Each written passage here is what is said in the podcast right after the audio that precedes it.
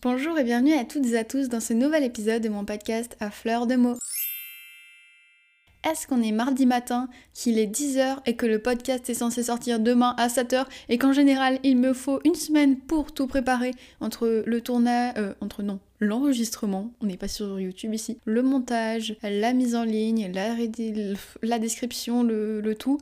Oui, tout à fait. Mais écoutez, euh, on va tester ma réactivité euh, si j'arrive à faire les choses rapidement. Et puis donc si vous écoutez ce podcast demain, donc le 5 juillet, c'est que j'ai réussi ma mission, donc euh, bravo à moi-même. Mais pour que je réussisse ma mission, il faut peut-être que je commence à entrer dans le vif du sujet de l'épisode d'aujourd'hui, donc c'est parti.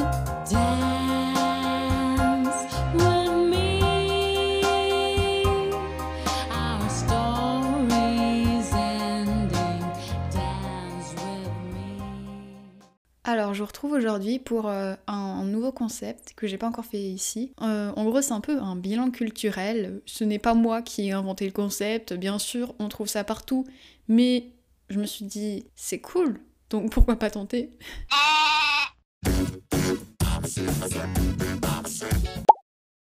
Alors, euh, en gros, ça consiste à ce que je vous parle des derniers films ou des séries que j'ai vues, les derniers livres que j'ai lus, les dernières euh, peut-être même expositions que j'ai vues, ou euh, les musiques découvertes, voire même les derniers podcasts ou chaînes YouTube, ou enfin tout ce qui est là, tous les, derniers trucs que j'ai découverts et dont j'ai quelque chose à dire. Enfin bon, évidemment, je vais pas parler de tous les livres que j'ai lus, tous les films que j'ai vus, toutes les séries regardées. Enfin, vous avez compris, parce que sinon ça va être un peu long et même juste parfois j'ai pas envie de tout commenter, tout partager. Alors euh, voilà. Je sais pas si c'est un concept que je vais reprendre régulièrement, par exemple une fois tous les mois, une fois tous les deux mois, ou si c'est juste euh, comme ça, là, ça me vient, et qu'au final, je vais plus jamais le refaire ou dans un an ou deux. Mais hum, je pense que ça peut être intéressant si je fais ça euh, ponctuellement.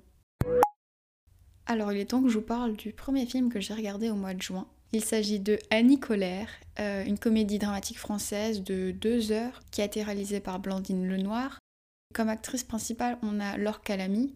Alors Laure Calamy, j'ai vite cherché euh, son nom sur Google pour voir ce qu'elle avait fait. Et puis je lisais des articles comme quoi euh, en ce moment on la voit partout. Et effectivement là, ça fait deux semaines qu'en fait j'ai l'impression que je la vois effectivement partout. Elle est dans la série aussi 10%, je sais pas si vous voyez. Elle était encore dans une autre émission que j'ai vue. Enfin, ensuite on a aussi l'actrice Zita Onro et India Air. Et le synopsis pour un peu vous dire quand même de quoi ça parle. Euh, bah, le film il se déroule en février 1974, donc euh, à peu près un an avant la loi Veil. Donc euh, on va suivre Annie qui tombe enceinte, mais elle a déjà deux enfants et elle n'en veut pas forcément plus. Donc elle va faire appel au MLAC, le mouvement pour la liberté de l'avortement et la contraception. Et puis bah elle est un peu étonnée, mais ça se passe vraiment bien. Il y a beaucoup de bienveillance. Elle est accompagnée vraiment par des femmes très solidaires, enfin très, comment dire, Enfin, elle est juste euh, touchée. Et donc ça aurait pu s'arrêter là, mais rapidement, il y a sa voisine qui va mourir d'un avortement clandestin. Et donc bah, à ce moment-là, elle va se dire que elle aussi, elle veut agir, faire quelque chose, s'engager. Et donc un peu pour donner un nouveau sens à sa vie euh, et pour faire avancer la cause, elle va rejoindre le MLAC, le MLAC. Ouais, en fait, je crois que dans le film, ils disent tout le temps MLAC et c'est juste moi qui fais En plus, c'est dur à dire. MLAC, MLAC. Ouais, c'est le MLAC. Pardon. Donc je dirais le MLAC à présent. Et donc bah, on va suivre Annie qui va être là pour euh, essayer de rassurer les autres femmes, les aider, et puis qui va même apprendre à faire des avortements elle-même. Et donc je trouve que le film il éclaire vraiment bien sur euh, ce que ça représentait l'avortement au XXe siècle et euh, pourquoi est-ce que c'est un sujet si important en fait. Puis on nous montre vraiment les raisons pour lesquelles des femmes se mettent à avorter sans pour autant émettre un jugement. Et donc on voit que l'avortement est quelque chose qui se fait euh, légalement ou illégalement, ça continuera à se faire. Et donc on comprend bien qu'il serait peut-être temps de changer la loi pour que bah, justement les femmes qui avortent, ça se fasse dans de meilleures conditions et qu'elles n'aient pas à prendre tous ces risques. Et au-delà de ça, euh, j'étais vraiment émue par euh, bah, toute la sororité qui ressortait de ce film. Enfin, je veux dire, il y avait tellement de bienveillance entre les femmes et je trouvais ça beau. Donc oui, c'était une bonne découverte.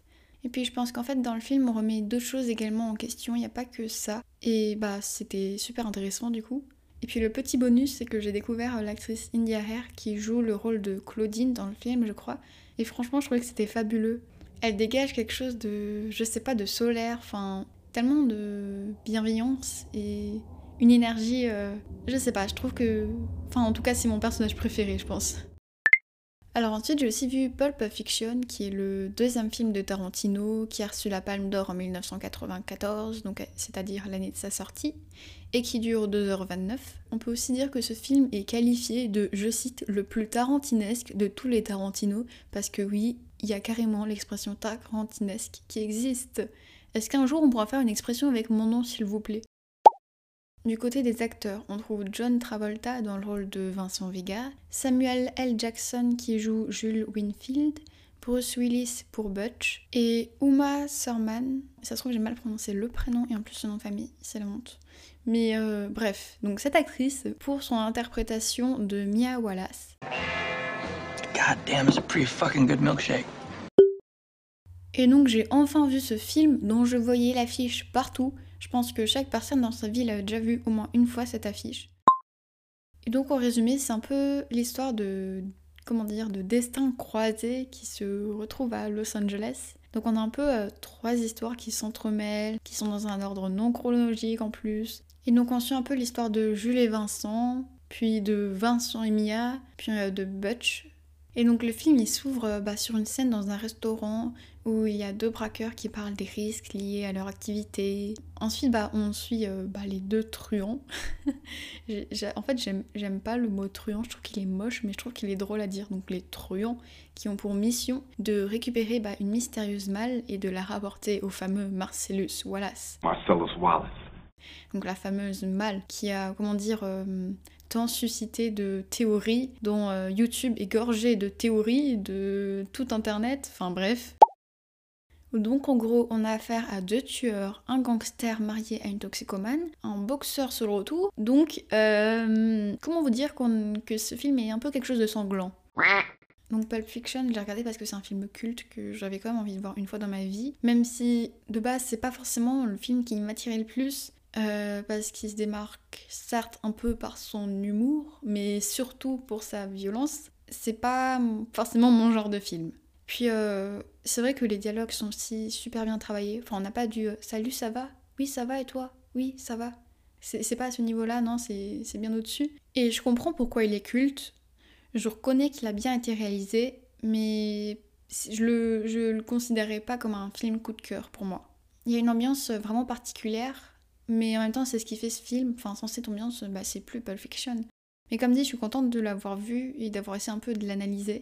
Et euh, c'était bien, mais voilà, je suis pas forcément très fan. Par contre, euh, big up à la musique de Chuck Berry et la scène culte du twist entre Mia et Vincent, parce qu'elle est restée pendant une semaine dans ma tête. Alors ensuite, le troisième film dont je voulais vous parler, c'est Là où chantent les écrevisses. J'avais vu la bande-annonce euh, pendant qu'il sortait au cinéma. J'avais un peu envie de le voir, mais au final, je suis jamais allée le voir. Donc euh, là, quand j'ai vu qu'il était sur Canal+, je me suis dit, c'est le moment ou jamais. Alors c'est un thriller dramatique qui est réalisé par euh, Olivia Newman et c'est adapté en fait d'un roman de Delia Owen qui a été publié en 2018 aux États-Unis. Euh, donc par contre le film date de 2022 et il dure 2h10. Au niveau du casting, on trouve Daisy Edgar Jones qui joue le rôle de Kia, Tyler John Smith qui joue le rôle de Tate, Harris Dickinson dans le rôle de Chase. L'histoire se déroule en Caroline du Nord et donc on va suivre Kia Clark qui voit successivement sa mère partir de la maison, puis ses sœurs, son frère qui fuit bah, leur père qui est violent, et enfin bah, c'est lui-même qui va abandonner Kia à son tour, donc il ne reste plus qu'elle. Elle va alors grandir seule et recluse des autres habitants, et donc euh, ces derniers vont même la nommer la fille des marées. Vous voyez un peu la personne mystérieuse, euh, dont on a un peu peur, on la trouve un peu bizarre. I know she's kind of socially retarded and weird, but Et puis euh, lorsque Kia est jeune adulte, elle va rencontrer euh, deux hommes, euh, dont un des deux va à nouveau l'abandonner. Le film, il démarre par la découverte d'un des cadavres de ces deux jeunes hommes. Enfin, est-ce que c'est clair? Enfin, en gros, il y en a un des deux qui est mort, on découvre son cadavre. Et donc, bah, tout le long du film, on va suivre le procès pour savoir si Kia est oui ou non coupable. Mais euh, l'histoire est en fait surtout portée sur les flashbacks des moments de vie de Kia, et pas pour qu'on comprenne pourquoi elle s'est retrouvée dans cette situation. Bon, je pense que si vous regardez euh, ce film pour le côté énigmatique, le côté enquête, vous allez peut-être être déçu parce que je pense qu'il se regarde pas pour ça en premier lieu. Je pense que les qualités du film sont plutôt euh, la beauté des images, le côté poétique, enfin le rapport de l'homme à la nature. C'est plus ça qui va prendre la place dans le film, le côté romanesque également, plutôt que euh, le côté enquête, le côté voilà suspense.